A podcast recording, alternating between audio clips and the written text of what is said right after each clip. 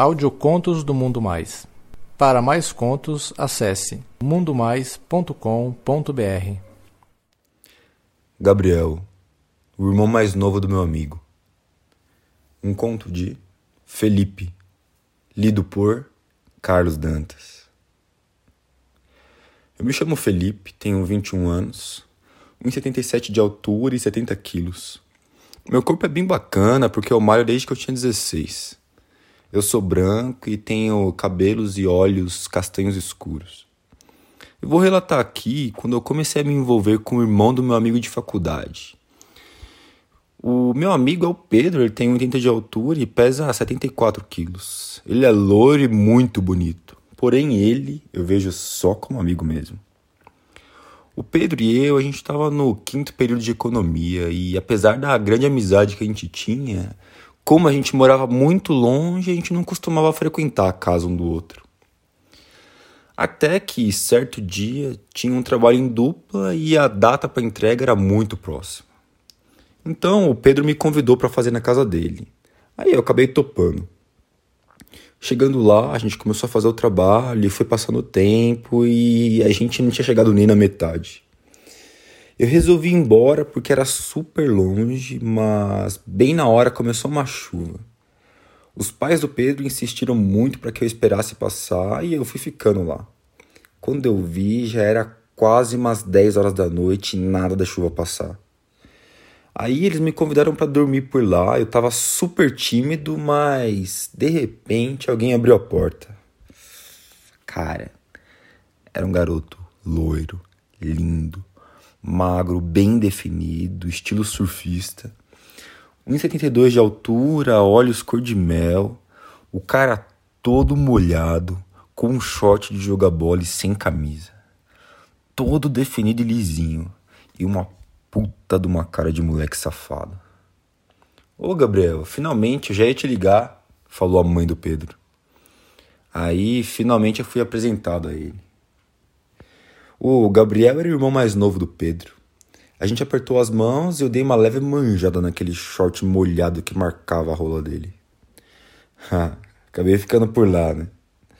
A gente adiantou muita coisa do trabalho, mas eu fiquei com o Gabriel na cabeça. Os pais deles já tinham ido dormir e de repente o Gabriel gritou o irmão pedindo a toalha. O Pedro estava mega concentrado na pesquisa e pediu que eu levasse para ele no banheiro. Eu não estava acreditando no que acontecia ali. Eu peguei a toalha, bati na porta e entrei.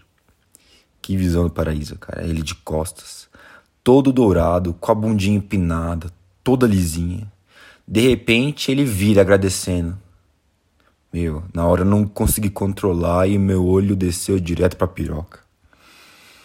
Tava meia bomba, lisinha e uma cabeça bem rosada. Quando eu dei por mim, entreguei a toalha e saí do banheiro super sem graça, meu, mas eu não tinha resistido. Depois de um tempo, o Gabriel vai até a sala dar boa noite e eu e o Pedro resolveu ir dormir também. Eles tinham quartos separados e naturalmente eu fiquei no quarto do Pedro, né? Eu já tava deitado para dormir, mas eu não tirava a cena do banheiro da minha cabeça. Fiquei mega tenso, né? Se o Gabriel tinha percebido que eu tinha ficado vidrado na rola dele. Pensei em bater uma, mas eu fiquei com medo do Pedro ver e resolvi dormir. De madrugada, eu acordei com sede e fui até a cozinha. Meu, inacreditável. Só que eu encontrei o Gabriel lá bebendo água também. Fiquei mega sem graça e não falei nada, aí ele puxou o assunto. E aí, cara, tá sem sono? Não, cara, não tô com. tô sem sono não, tô só com sede mesmo. Saquei, cara. Você quer tomar alguma coisa, cara? Comer ou beber um leite? Ele falou. Meu, nessa hora eu viajei. Eu não sabia se ele tava sendo educado comigo ou fazendo algum joguinho. Tipo, eu não sou assumido, cara, e não tenho muito jeito, mas resolvi não, não arriscar por causa disso, né? Não, brother, eu tô de boa.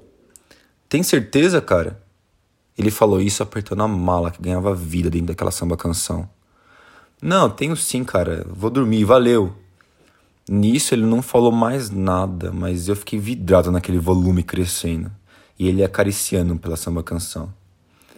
Aí ele se aproximou e falou baixinho: Se você quer dormir, cara, por que você não sobe pro quarto então? Eu fiquei sem resposta. Ele se aproximou, pegou a minha mão e colocou no pau dele e falou: Eu vi como você olhou pro meu pau no banheiro, cara, e como você tá olhando agora. Joelha aí, mamãe piroca, vai. Eu desisti de resistir. Também, quem ia conseguir resistir, cara? Aquele surfistinha gostoso pra caralho. Eu abaixei, tirei aquele short e aquela rola maravilhosa que eu tinha visto mais cedo pulou. Segurei e botei aquela cabeça para fora e comecei a beijar. Ele forçou a minha cabeça e eu abocanhei com vontade. Devia ter uns 18, 19 centímetros. Uma rola cheirosa, gostosa. Aquela rola que você mama por hora sem cansar, sabe? Era inacreditável aquele garoto novinho e lindo curtindo isso. Eu comecei a mamar como se fosse a última rola do mundo e ele gemia de uma forma deliciosa. Ah, isso. Mama, ô putinha. Engole minha piroca, vai. Engole. Nisso ele começou a fuder a minha boca. E ele falou ainda que queria comer meu cu. Nessa hora, meu, eu não acreditei. Mas aí, de repente, um barulho, a gente se assustou, mas viu que era só o gato da família derrubando alguma coisa. Mas isso me alertou que alguém podia ver, né? Resolvi voltar pro quarto, mas aí ele me puxou e falou: Ó, oh, cara, eu posso até não te comer hoje, só que você não sai daqui sem tirar meu gozo. Ele me fez abaixar e voltar a mamar, e eu fiz com prazer. Depois de uns cinco minutos ele gozou na minha boca e eu não gosto muito assim de provar o gozo, mas me senti obrigado. Eu tava com tanto tesão nele que eu queria dar prazer pro meu macho. Eu deixei ele gozar na minha boca e ainda engoli tudo. Ai, tava gostoso. Mano, a piroca dele é muito boa. Ele ainda deu dois tapinhas na minha cara e falou: Muito bem, cara. Ninguém nunca me mamou assim. Agora, da próxima eu vou te comer, hein? Eu, muito tímido, só concordei e voltei pro quarto do Pedro. Eu mal consegui dormir tentando acreditar nessa coisa maravilhosa que tinha acontecido. Mal sabia eu que no outro dia seria ainda melhor, mas isso fica para a próxima vez.